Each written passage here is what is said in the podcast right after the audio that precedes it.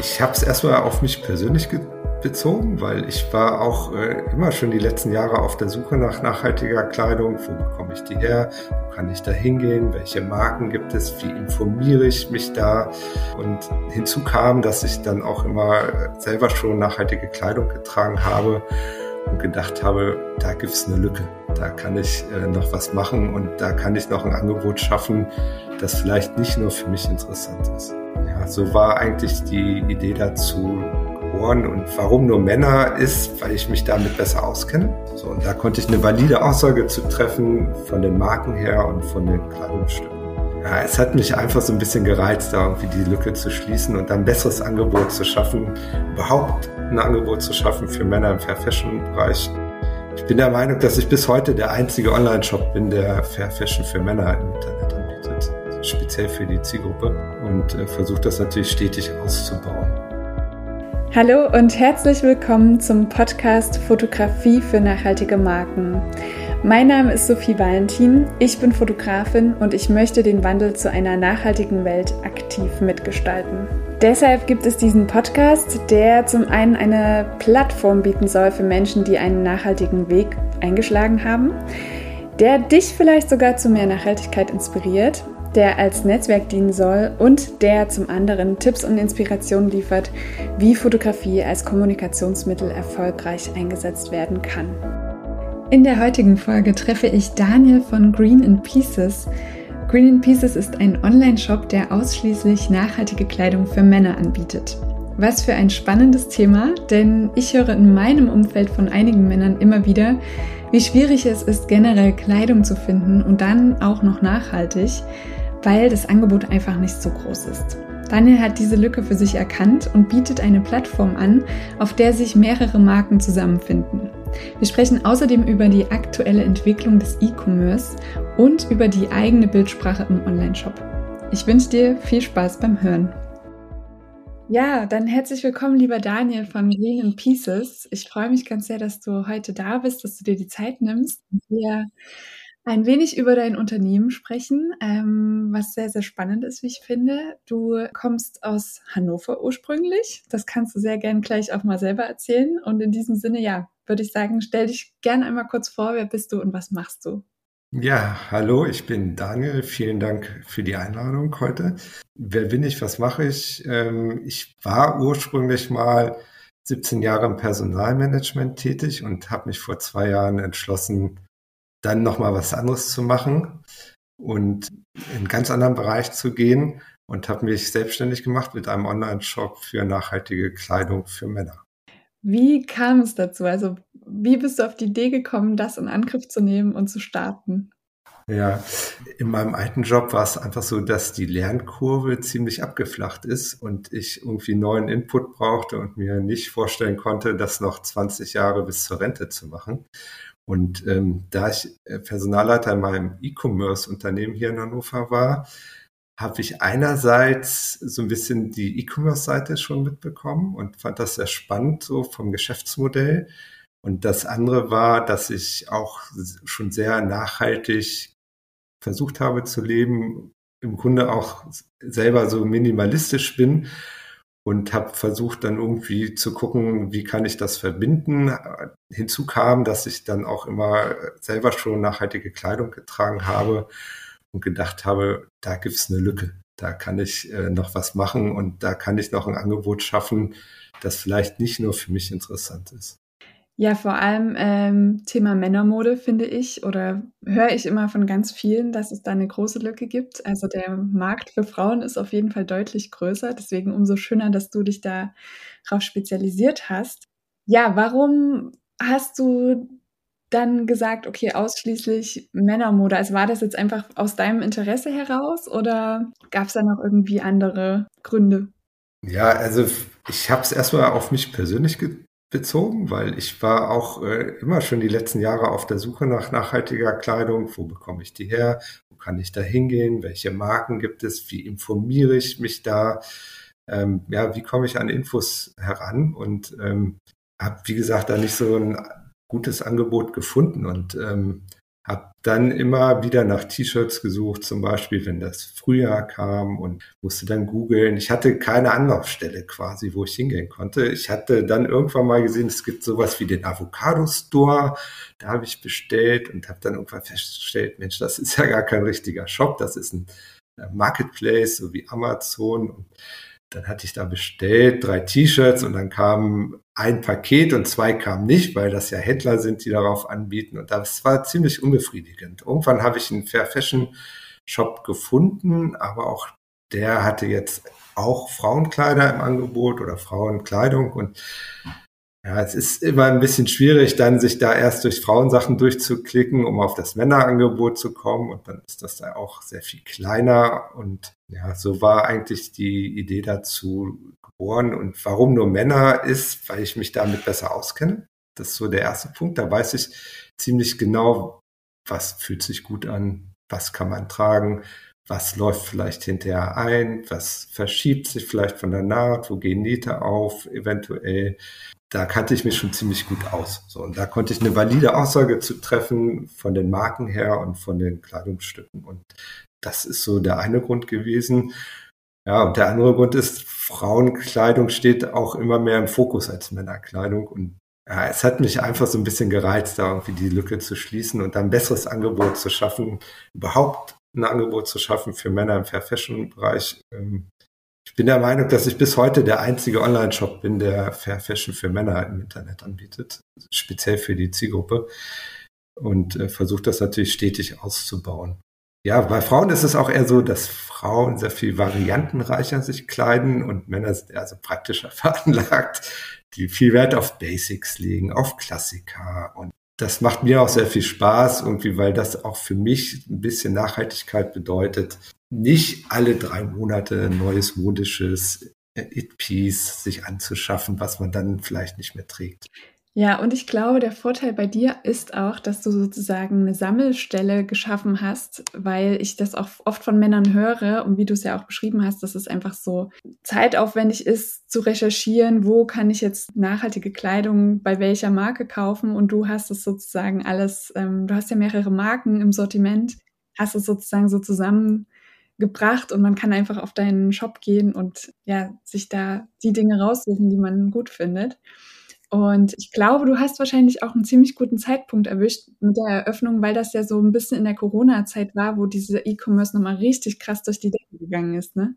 Genau. Ja, also das war mitten in der Corona-Zeit und das war auch die Zeit, wo viele physikalische Shops einen Online-Shop aufgemacht haben und wo dann auch viele Leute noch viel mehr auf das Thema äh, E-Commerce gestoßen sind. Und das war schon vom Zeitpunkt her gut, ist im Moment aber auch wieder abgeflacht. Also man muss sagen, die E-Commerce-Zahlen gehen auch wieder zurück. Auch dieses Jahr, seit Januar gehen sie weiter zurück, liegen aber noch über dem Jahr von 2019. Ähm, von daher ist es tendenziell am Steigen und auch das Thema nachhaltige Kleidung wird in Zukunft auch weiter äh, an Bedeutung gewinnen, da bin ich mir ganz sicher. Ja, absolut. Ja, ich finde es gerade total spannend, wie sich das so entwickelt, weil das jetzt gerade wirklich wieder so abflacht, nachdem es so einen riesen Boom bekommen hat. Ne? Ja, aber ist es schwierig für dich, Männer für das Thema Nachhaltigkeit zu gewinnen und zu begeistern? Ich glaube, dass insgesamt sich Frauen schon mehr Gedanken über ihre Kleidung machen und wo die herkommt und was für Materialien das hat als Männer. Die sind schon so ein bisschen vorgeprägt oftmals. Aber insgesamt ist es, glaube ich, eine Riesenaufgabe für die Szene an sich, Fair Fashion Szene, dort irgendwie für mehr Awareness zu sorgen und überhaupt das Thema äh, in die breite Masse zu bringen. Auch immer noch. Es ist immer noch ein Nischenthema und das insgesamt ist es eine Riesenaufgabe dort. Und äh, dann nochmal speziell für Männer, ja, ist auch nochmal ein Spezialfall, aber auch Männer sind da irgendwie ganz dankbar, dass sie sich damit beschäftigen können und dürfen, weil sie es bisher noch nicht getan haben und da natürlich auch einen äh, Nutzen schaffen können, wenn sie sich damit beschäftigen und wenn sie dann am Ende sich für ein nachhaltiges Kleidungsstück entscheiden. Ja, absolut. Du bist ja auf vielen ähm, Social-Media-Kanälen unterwegs. Ich habe dich auf LinkedIn vor allem auch entdeckt und ähm, auf Instagram. Was sind so da die Herausforderungen in der Kommunikation für dich? Ja, es ist insgesamt ja schwierig, das zu kommunizieren, weil es schon ein bisschen erklärungsbedürftig ist. So ein äh, Produkt, was nachhaltig ist, da stellt sich schon die Frage für den Konsumierenden, wo ist die Nachhaltigkeit? Was ist daran nachhaltig? Wo gibt es da Definitionen zu und wie macht man das? Und jeder macht es irgendwie anders und es wird ja auch viel äh, inflationär betrieben äh, mittlerweile. Thema Greenwashing von großen Firmen, von DAX-Firmen. Jeder schreibt sich das jetzt auf die Fahne und macht daraus Marketing. Das ist nochmal so ein zweiter Aspekt da drin. Und ich für mich habe irgendwann gesagt, ich muss das transportieren auf meinem Webshop. Ich habe einen Ratgeber und einen Blog, wo man sich informieren kann. Ich brauche aber noch so ein bisschen Social Media Anknüpfungspunkt, um so ein bisschen eine Community aufzubauen, um da nochmal detaillierter reinzugehen. Und das habe ich für mich gesehen, kann ich am besten über LinkedIn machen. Also wer mir da gerne folgen möchte oder sich mit mir vernetzen möchte, ist herzlich eingeladen. Und da versuche ich schon zwei bis dreimal die Woche ein Posting zu machen und Awareness zu schaffen für das Thema Nachhaltigkeit insgesamt, speziell dann auch für Kleidung, versuche auch immer Blogbeiträge dazu zu schreiben. Es ist besser über LinkedIn zum Beispiel, weil man da ein direktes Feedback auch bekommt, als wenn man das nur über den Online-Shop kommuniziert. Mhm. Was sind so ähm, Tipps, die du, ich sag mal, absoluten Neulingen gibst in eurer Community, die sich mit Sustainable Fashion anfangen zu beschäftigen? Ja, das ist äh, die erste Suche führt wahrscheinlich immer über Google. Also ich kann da auch den Tipp nur geben, einfach mal zu googeln und sich selber zu informieren darüber, diesen Weg zu beschreiten von Anfang an und immer tiefer in die Materie reinzugehen. Es gibt sehr viele Blogger, die sich mit dem Thema beschäftigen. Dann gibt es auch andere Online-Shops im Fair Fashion-Bereich. Ich bin ja nicht der Einzige, der einen Online-Shop in dem Bereich hat die auch sehr gute Blogs haben oder sehr gute Ratgeberartikel auf ihren Seiten haben. Und so einfach mal den Einstieg äh, zu machen und zu gucken, wie kann ich mich da weiter informieren. So bei mir im Shop ist Nachhaltigkeit ja, sind drei Aspekte. ist einmal, dass die Materialien aus Bio-Baumwolle bestehen, vegan sind und fair gehandelt. So, das sind die drei Aspekte und nach denen kann man dann einfach mal so ein bisschen schauen. Ja, jetzt hast du es schon ähm, ein bisschen angesprochen mit den Kriterien. Wäre jetzt meine nächste Frage gewesen, wonach du sozusagen die Brands auswählst. Also du gehst da wahrscheinlich auch vorher in eine ähm, tiefere Recherche und guckst dann auch genau, ähm, ja, ob diese Kriterien auch erfüllt werden, oder? Ja, ja. Ähm, ich für mich habe gesagt, da ich auch selber vegan lebe, dass die Kleidung, die ich anbiete, zum ersten vegan sein soll. Und äh, ist sie auch, alle Kleidungsstücke bei mir im Online-Shop sind vegan. Und im Prinzip hätte ich es gerne, dass ich nur von veganen Labels einkaufe. Aber das, da gibt es einfach zu wenige von. Viele Labels bei mir im Online-Shop sind zum Teil wirklich ganz vegan oder zum größten Teil vegan. Äh, einige haben auch noch Kleidungsstücke aus Wolle zum Beispiel. Also das ist ein großer Punkt, den ich bei mir umsetzen möchte im Online-Shop, weil ich da einfach total von überzeugt bin tierleidfreie Kleidung anzubieten. Und das ist so ein Kriterium, wonach ich schaue. Äh, der, das zweite ist, dass es aus Bio-Baumwolle ist. Und bei Bio-Baumwolle, das ist auch immer so ein Thema, gibt es zertifiziert oder nicht zertifiziert und am Ende, was kostet ein Zertifikat für den Hersteller oder den Händler? Da muss man immer so ein bisschen schauen. Oftmals äh, sind die Kleidungsstücke GOTS zertifiziert. So, und das ist auch mein Ziel weiterhin, das anzubieten. Kleinere Labels, gerade am Anfang, wenn die noch unbekannt sind, haben einfach kein Geld dafür, für das Label und sich das zertifizieren zu lassen. Das ist immer so ein kleiner, grenzwertiger Schritt am Ende, aber gerne natürlich alles zertifiziert. Und das dritte ist, das habe ich gerade schon auch schon erwähnt, fair gehandelt. Da gibt es ja auch ein Label, ist die Fair Aware Foundation dort auch zu schauen, ist das Ganze transparent, sind die Händler und die produzierenden Betriebe in dieser Foundation organisiert, ist auch immer ein Hinweis dafür, dass das Ganze dann auch wirklich für die Produzierenden auch nachhaltig ist. Cool. Könntest du dir vorstellen, trotzdem noch so einen Standort aufzumachen? Also, oder sagst du, nee, ich gehe voll auf dieses Online-Shop-Business?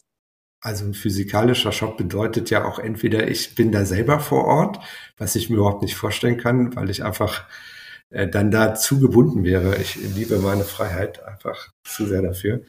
Das andere Thema wäre, dass man dann Personal hätte. Dann bin ich aber in einem Bereich, den ich eigentlich nicht machen will. Ich möchte äh, nicht mich um Personal vorwiegend kümmern erstmal, sondern wirklich inhaltlich um den Online-Shop, um die, um das Produkt möchte ich mich kümmern und da eigentlich mal einen 100% Fokus reinstecken. Und ich weiß auch nicht, ob das in Zukunft so gut funktionieren würde, noch physikalische Shops zu betreiben. Dann würde man sich wirklich entgegen den Trend stellen. Und ich weiß nicht, ob das so sinnvoll ist am Ende.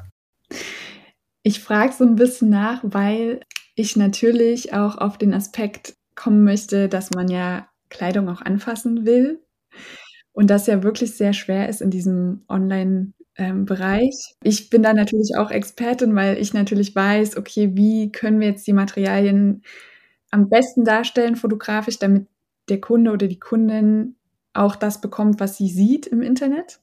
Das ist, glaube ich, eine sehr, sehr große Herausforderung. Und da bin ich immer so zwiegespalten, weil ich persönlich gehe auch super gerne in den Laden. Also ich habe hier so einen ähm, nachhaltigen Laden in Leipzig, wo ich auch super gut beraten werde, wo ich weiß, Sabine, die schmeißt mir jetzt nicht irgendwas hinterher, weil sie was verkaufen will, sondern die sagt halt wirklich so, ja, das, das passt zu dir oder das nicht. Bin gar nicht so am Online-Shoppen. Ähm, deswegen, genau, ich finde es aber super spannend. Also deswegen habe ich dich jetzt auch gefragt, so ein bisschen. Und die nächste Frage, die darauf abzielt, ist natürlich, wie ihr das mit, den, mit der Fotografie macht. Also wie, wie würdest du deine Bildsprache im Shop beschreiben, beziehungsweise profitierst du von den Bildern von den Marken oder genau, wie hast du das aufgebaut? Ja, also ich kann das absolut nachvollziehen mit dem äh, Shop, in dem man gehen möchte, dass man das haptische Gefühl einfach erleben möchte. Wie fühlt sich Kleidung an? Finde ich auch gerade bei Schuhen, deswegen habe ich zum Beispiel keine Schuhe. Weil ich bin der festen Überzeugung, Schuhe muss man einfach auch anprobieren und dann muss man in den Laufen die richtige Größe finden für seinen Fuß und das ist online wirklich sehr, sehr schwierig. So, und da braucht man noch Geschäfte für. Und bei mir im Online-Shop habe ich es natürlich versucht, so ein bisschen einfach zu halten. Ich habe bestimmte Marken, T-Shirts in nur M, L, S und XL Größen. Das heißt, der Mann, der einmal gekauft hat oder erkennt seine Größe, er weiß, ein M passt mir, ein M kann ich bestellen, das ist Bio-Baumwolle. Das ist so in etwa immer alles gleich und ich kann das eigentlich gute, guten Gewissens durchführen, ohne dass ich retournieren muss. Ich habe auch eine extrem geringe Retourenquote von ja, 15 bis 16 Prozent. Das variiert immer so ein bisschen. Ist äh, auch nicht branchenüblich. Äh, wenn man sich die großen Versender anguckt, wie Zalando, About You, da haben die 50, 60 Prozent Retourenquote. Das ist völlig normal bei denen. Und von daher kann ich das ein bisschen nachvollziehen. Und ähm, ja, ähm, jetzt aber nochmal auf deine Frage zurückzukommen, wie mache ich das mit den Bildern? Ne? Äh, gute Frage. Äh, Im Moment bin ich noch darauf angewiesen, die Bilder von den Brands zu nehmen. Das heißt, die Brands entwickeln ja die Kollektion und dann machen die auch die Bilder mit den Models. Und die Bilder stellen sie dann den Online-Händlern zur Verfügung.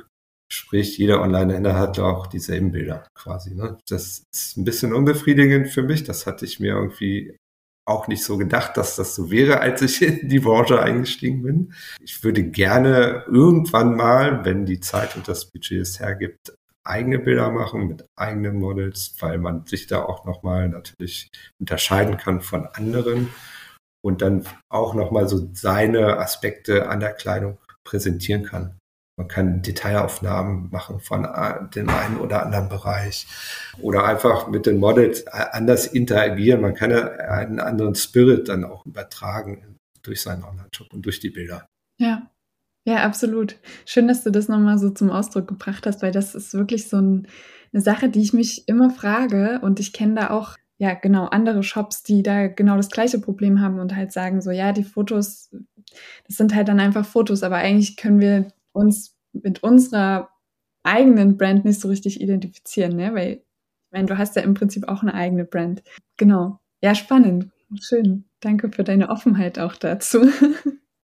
Ja, nee, also Bilder ist, ist ja gerade im Internet wird ja viel über Bilder transportiert und man sagt ja auch nicht umsonst, ein Bild sagt mehr als tausend Worte und das ist ja immer noch so. Und ich habe ja schon gesagt, ich bin minimalistisch veranlagt und da habe ich natürlich lieber große Bilder und wenig Text, weil das viel besser wirkt. Dann ist immer die Frage, wie transportiert man jetzt die Inhalte für dieses doch leicht erklärungsbedürftige Produkt? Was ist Nachhaltigkeit? Das geht dann oftmals schwer über Bilder, weil da brauchen wir ein bisschen Text zu. Ähm, aber den Spagat zu schaffen, das ist dann die Aufgabe im Online-Shop. Ja, absolut. Ja, sehr, sehr cool, Daniel. Vielen, vielen Dank für diese Einblicke. Ich bin total gespannt, wie es weitergeht. Ich verfolge das ja immer super gerne. Ja, dann äh, genau, ich verlinke alles zu dem Shop und auch äh, LinkedIn und Instagram. Dann kann man sich mit dir vernetzen und auch in Kontakt treten. Genau, das ist mir auch immer sehr wichtig hier bei dem Podcast, dass es so eine Art Plattform auch ist, ne? dass sich auch die, die Labels untereinander vernetzen können. Vielleicht findest du ja auch sogar noch Brand, die, die du mit reinnehmen kannst. Ja, klar. Nee, ich bin ja immer, immer auch auf der, halte immer die Augen offen nach weiteren Brands. Im Moment habe ich sieben Brands und gerne. Also ich bin immer offen für Brands. Cool, sehr schön. Ja, dann vielen, vielen Dank und dir natürlich alles Gute. Ja, cool. Dir auch alles Gute. Danke. Wenn dir die Folge gefallen hat und du das gut findest, was du hörst, dann freue ich mich natürlich sehr, wenn du den Podcast teilst auf Instagram, bei LinkedIn oder einfach mit deinen Lieblingsmenschen. Das hilft vor allem den Menschen weiter, die sich für eine bessere Zukunft einsetzen, um so mehr Sichtbarkeit zu erhalten. Und es verbindet und schafft ein Netzwerk, das meiner Meinung nach einfach sehr essentiell ist. Außerdem freue ich mich immer sehr über Feedback und lade dich deshalb ein, jederzeit deine Gedanken, Erkenntnisse und Inspiration mit mir zu teilen. Schreib mir dazu am besten gern einfach eine Nachricht auf Instagram oder per Mail. Wir hören uns nächste Woche wieder, wenn du möchtest und bis dahin eine gute Zeit.